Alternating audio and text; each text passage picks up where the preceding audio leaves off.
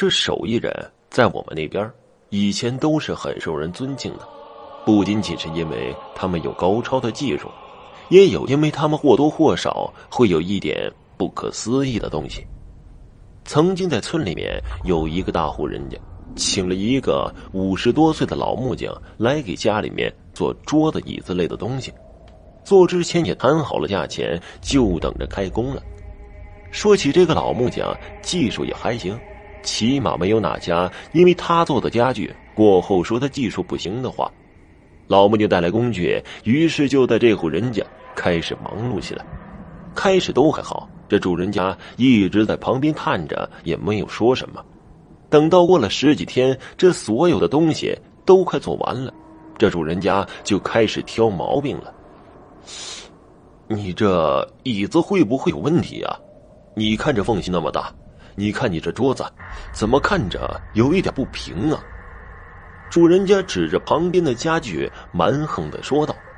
老木匠一脸的惊愕，这还是第一次有人说他技术不行的，于是信以为真的跑过去，把桌子和椅子一一都检查了一遍。这没问题啊，我检查过了的。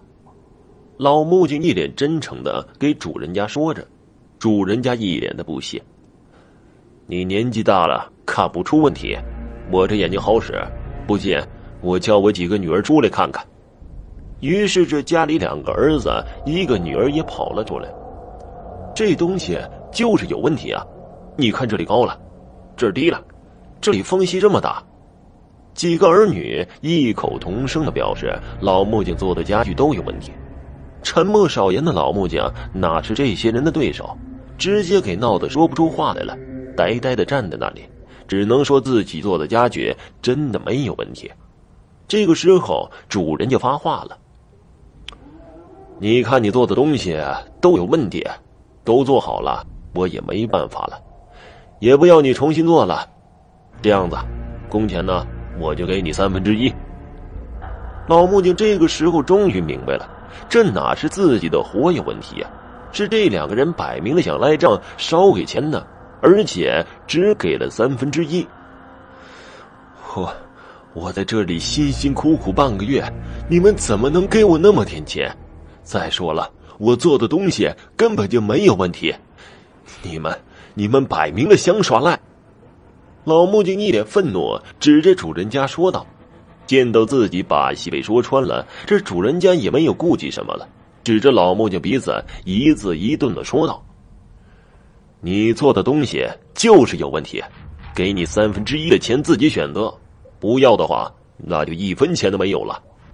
这个时候，两个儿子也挽起袖口，对着老木匠一脸冷笑。老木匠想着自己十多天的辛苦，却得到这样的待遇，沉默的脸上涌起了无尽的怒意，胸口急促起伏，指着主人家一家人，颤动的说道：“你们。”你们必须给我当时说好的工钱。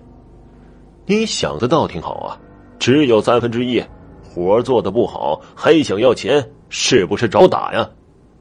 主人家是把老木匠吃定了的样子，一脸高傲，对老木匠握起了拳头。老木匠怒极而笑：“ 好，好，好，你们会有报应的。”说完，收拾起工具就走了。一分钱都没有要，主人家哈哈大笑说道：“你再说啊，我就马上收拾你，我就是你的报应。”两个儿子也是一脸的嬉笑，觉得把老木匠坑到了，一分钱没出，还得到那么多的家具。原本主人家以为这事儿就这么过去了，也没放在心上，主要是平时欺负别人的太多，习以为常了。可没过多久，这主人家一家就开始出事了。有一天，女儿起床之后，衣服也没有穿，到处的乱跑，说胡话，神志不清的样子。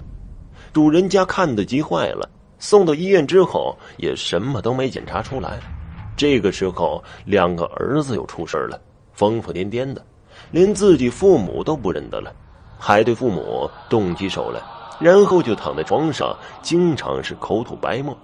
又是送医院，大小的医院，各种偏方都试过了，结果都不管用。主人家被这件事儿急的是焦头烂额的，竟然没想到老木匠身上。不久之后，这主人家和老婆也出问题了，像中风一样瘫痪在床上。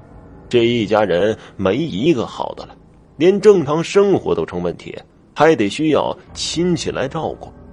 这种事情那么离奇，肯定村里都已经传开了，哪有一家人短时间内都出问题的？而且出的问题都那么的奇怪，幸好这个时候这主人家因为得了怪病，一个远房亲戚来看望他们。这远房亲戚刚好懂一些风水阴阳之术，于是就思考了一会儿。你看看是不是你家祖坟被人动了手脚了？这种情况只有这一个方法，被人下降头，哪有一家都出问题的？于是，这主人家被扶着来到祖坟前面，结果仔细一看，坟头竟然有一处是新土，说明有人翻动过的。急忙刨开那新土，里面竟然有一个巴掌大小的木偶，做的那是栩栩如生。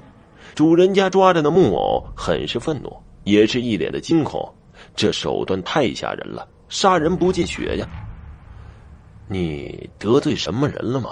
人家才这个样子收拾你啊！远房亲戚问道。于是主人家想到了那个木匠，才原原本本的把所有的事情都给这个亲戚说了。嗨，你呀，以后少做恶事吧。天外有天，人外有人，说不定啊，就碰到高人了。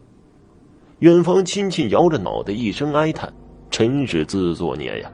可又不好说什么，于是就摆了摆手。就离开了。